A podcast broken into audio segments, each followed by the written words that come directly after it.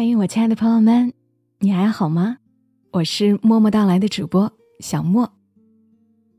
最近深圳的天气特别好，白天里天蓝如洗，夜晚繁星点点，伴着弯弯的清冷的月。晚上带着甜豆在村里的篮球场玩，我总是时不时的抬头看星星。但要说我记忆中看过最美的一次星星。应该是十多年前了。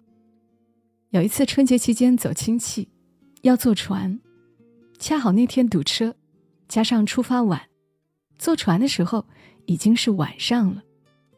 小小的、有些古老的船只上，头顶就是明月星空，倒映在水波上。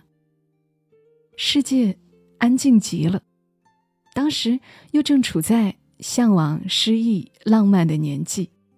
那一刻，只恨自己不是个诗人。要是能把此情此景写成诗，记录下来，该多好！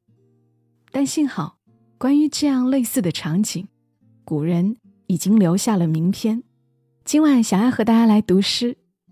听我的节目的听友，好些人还惦记着作者在下行之，惦记着他的文字。那这个晚上，就让他的文字。陪伴大家，为大家选择到的是出自于他的公众号“在下行之”当中的一篇文。最后不知天在水，满船清梦压星河。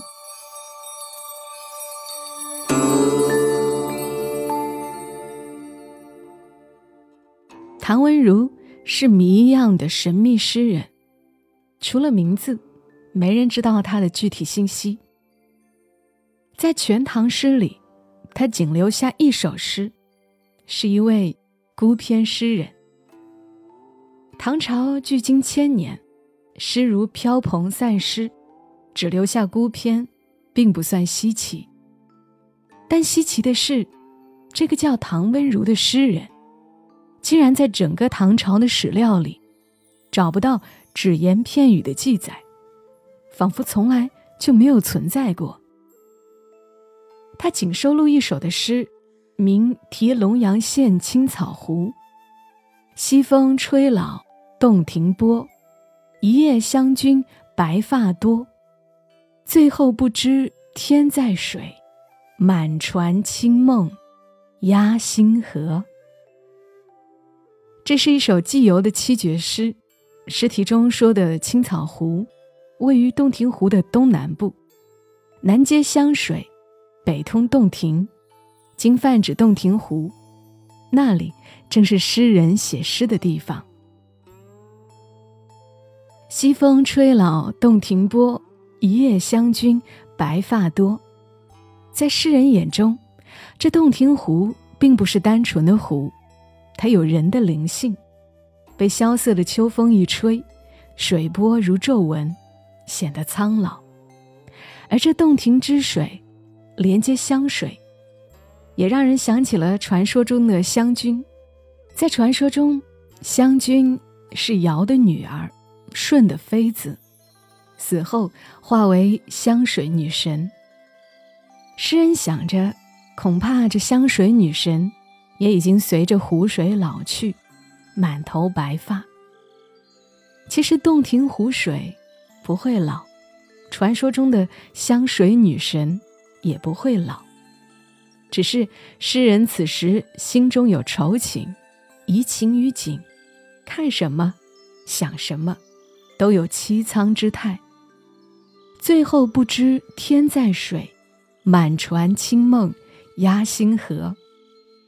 诗人乘着船在洞庭湖面上游览，他喝着酒，渐渐醉去，最后小憩，忽而醒来。夜色如水，恍惚间分不清天地四至。这时湖面已经成为星空之镜，而他竟不知道是整个天上的星辰都倒映到了水中，还以为是自己载着满船的清梦，卧在整个璀璨的星河上。在这种如梦似幻的情景里，诗人产生了奇妙的感觉。他觉得刚刚做的梦，仿佛是有体积的，是载满了整个小船。这梦仿佛也是有重量的，是沉甸甸的压在了星河之上。一切那么真实，又那么梦幻，在真实和梦幻的交织里，感受到超尘拔俗的空灵。唐文如这诗中所处的洞庭湖，自古号称五湖之首，一直是诗人写诗的取材圣地。唐朝很多著名诗人都为此湖写过诗。孟浩然写过“八月湖水平，涵虚混太清，气蒸云梦泽，波撼岳阳城”。刘禹锡写过“湖光秋月两相和”。潭面无风镜未磨，遥望洞庭山水翠，白银盘里一青螺。杜甫写过“昔闻洞庭水，今上岳阳楼。吴楚东南坼，乾坤日夜浮。”这些名篇或有吞吐日月的雄阔气势，或有高卓清逸的飞驰想象。都各称绝唱，而唐温如这样一个默默无闻的小诗人，竟能在这些诗之圣者、豪者面前，以唯美奇幻的清灵浪漫，与他们并驾齐驱，在笔调境界上皆不输分毫。就这首孤篇而言，唐温如不输给唐诗中任何名家。但是为什么这样一个杰出的诗人？在唐朝的史料里，竟找不到关于他的任何记载。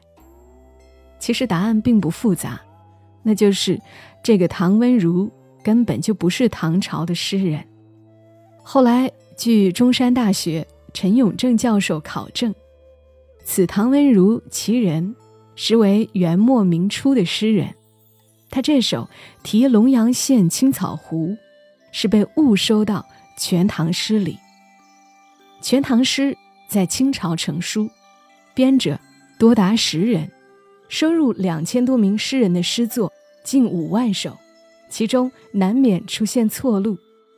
而唐温如这首诗之所以被编者误收，主要原因有两个：一是由于古代诗书不用标点断句，而唐温如恰巧姓唐，名字很容易被人误读为唐。温如，这么一来，他就被当成了唐朝诗人。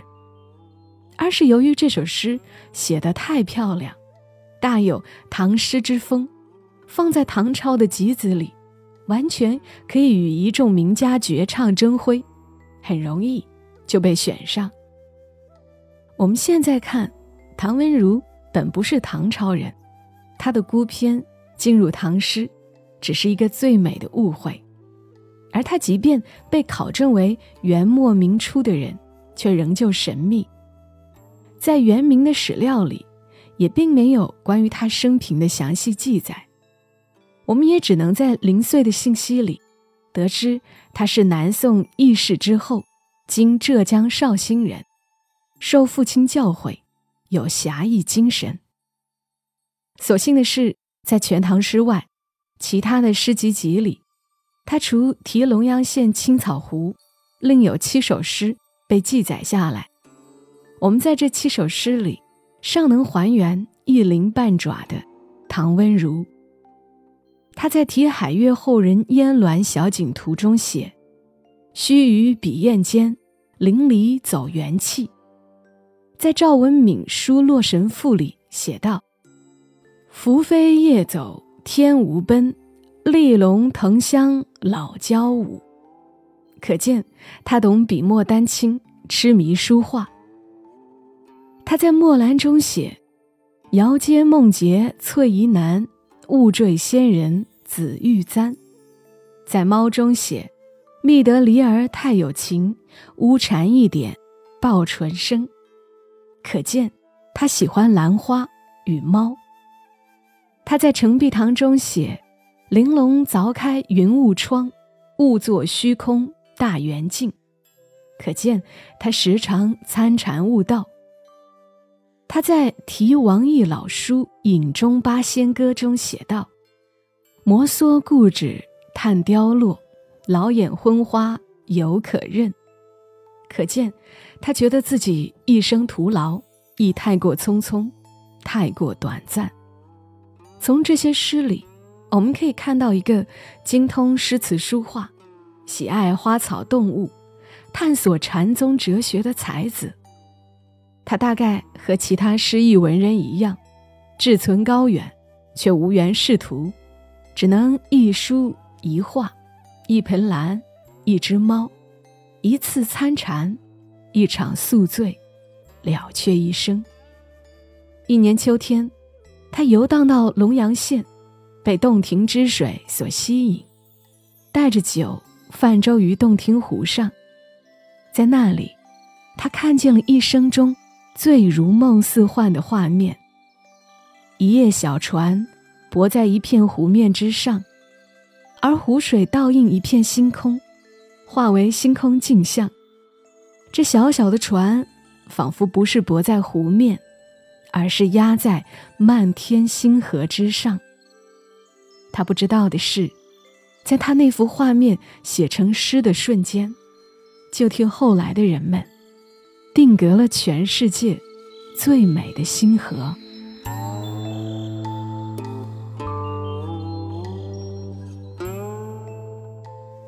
好了。以上的文字来自于作者行之，分享这段文字觉得挺奇妙的。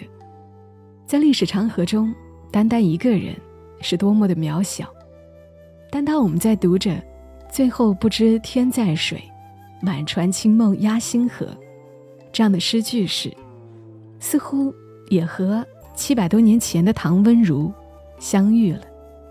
不得不说，也是一种浪漫。感谢作者行之。也感谢你的收听，祝你今晚好梦。小莫在深圳，和你说晚安。